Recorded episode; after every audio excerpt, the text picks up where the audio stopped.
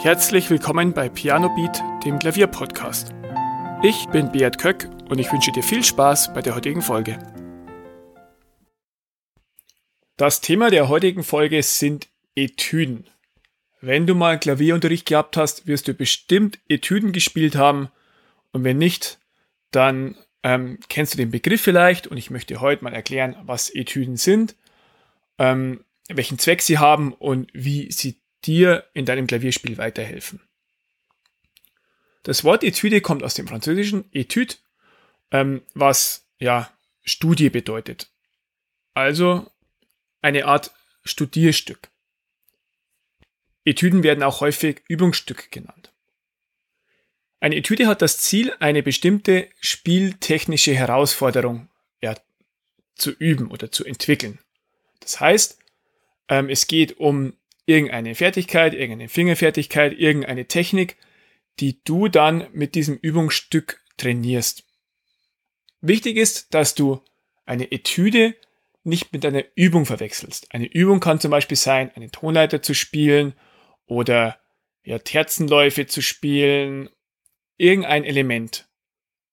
Und eine Etüde ist dann wirklich ein Stück, wo diese Technik dann eingebettet ist in ja, in auch Musik.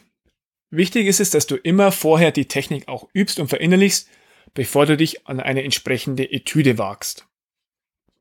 Während Übungen oft so trockene Übungen sind, zum Beispiel, ähm, dass du bestimmte ähm, Töne einfach nacheinander spielst, einfach die Klaviertastatur rauf und runter, Läufe spielst, chromatische Läufe oder bestimmte ähm, Tasten gleichzeitig drückst, sind bei Etüden immer harmonische Strukturen vorhanden.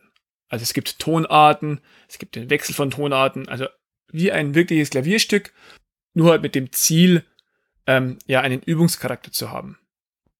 Bei einer Etüde ähm, ist es wichtig, dass du die Technik nicht lernst, die da im Mittelpunkt steht, sondern verinnerlichst und trainierst. Also du solltest sie, wie ich gerade gesagt habe, vorher gelernt haben.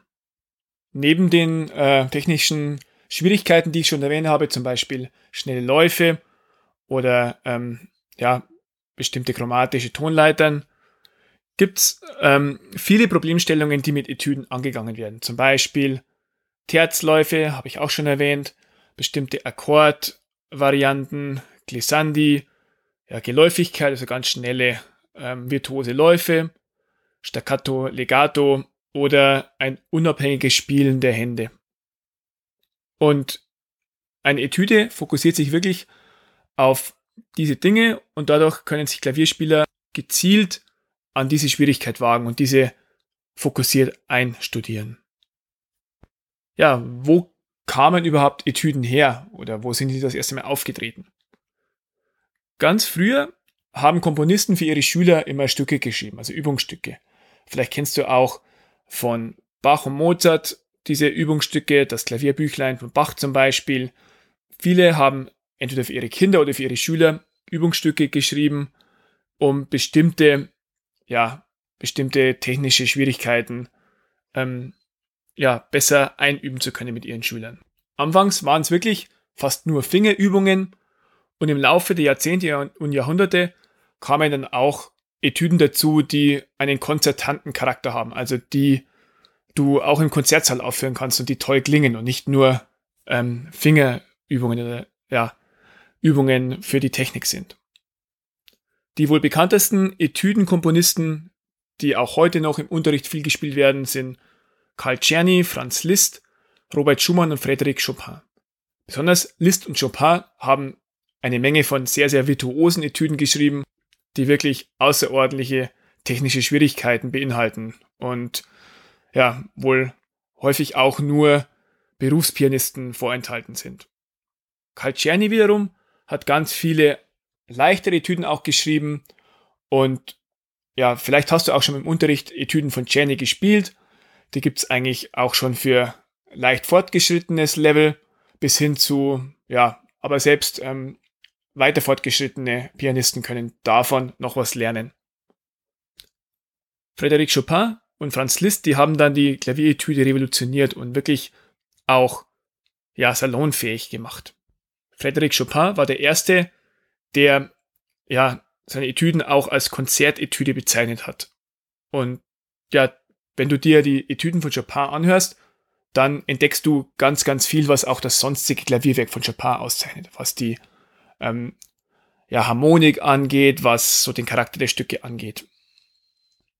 Die Etüden von Chopin und Liszt sind dann also nicht nur Stücke, wo der ja, Pianist im stillen Kämmerlein bestimmte Fähigkeiten einübt, sondern wo er diese Fähigkeiten auch dem Publikum präsentieren kann. Und je virtuoser diese Etüden sind, desto mehr kann ein Pianist damit sein Publikum beeindrucken. Das haben die Komponisten damals auch selbst gemacht, also Chopin und Liszt sind mit ihren Etüden auf Tour gegangen, haben diese vorgeführt und ja, mit diesem virtuosen Spiel die Menge begeistert. Und auch heute noch sind das gern gesehene Bravourstücke. Manchmal sind es Zugaben, manchmal sind es auch wirklich ähm, Aufführungen, die im Zentrum eines konzertanten Vortrags stehen. Wenn du also bestimmte technische Fertigkeiten, nachdem du sie dir angeeignet hast, üben und verinnerlichen willst, dann sind Etüden eine super Variante, um das zu tun.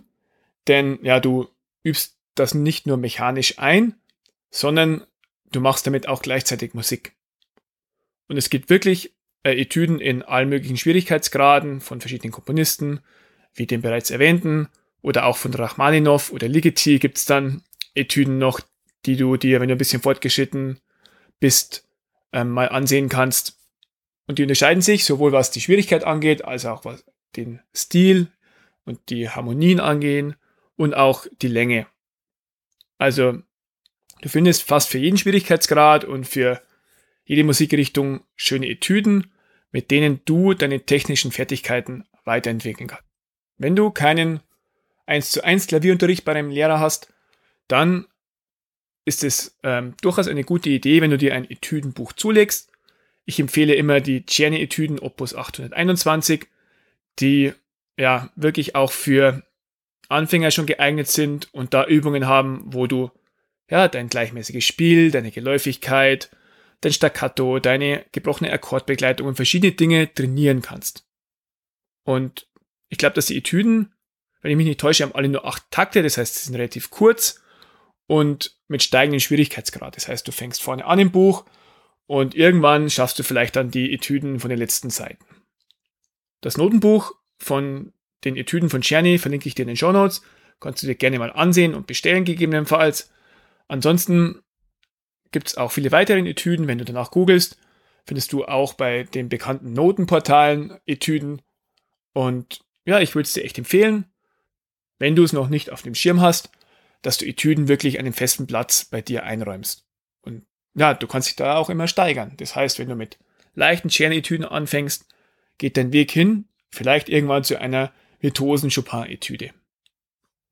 Das war's für heute mit meinen Gedanken zum Thema Etüden und ich freue mich, wenn du nächste Woche wieder mit dabei bist. Vielen Dank, dass du zugehört hast. Weitere Informationen zum Podcast findest du in den Show Notes und auf pianobeat.de.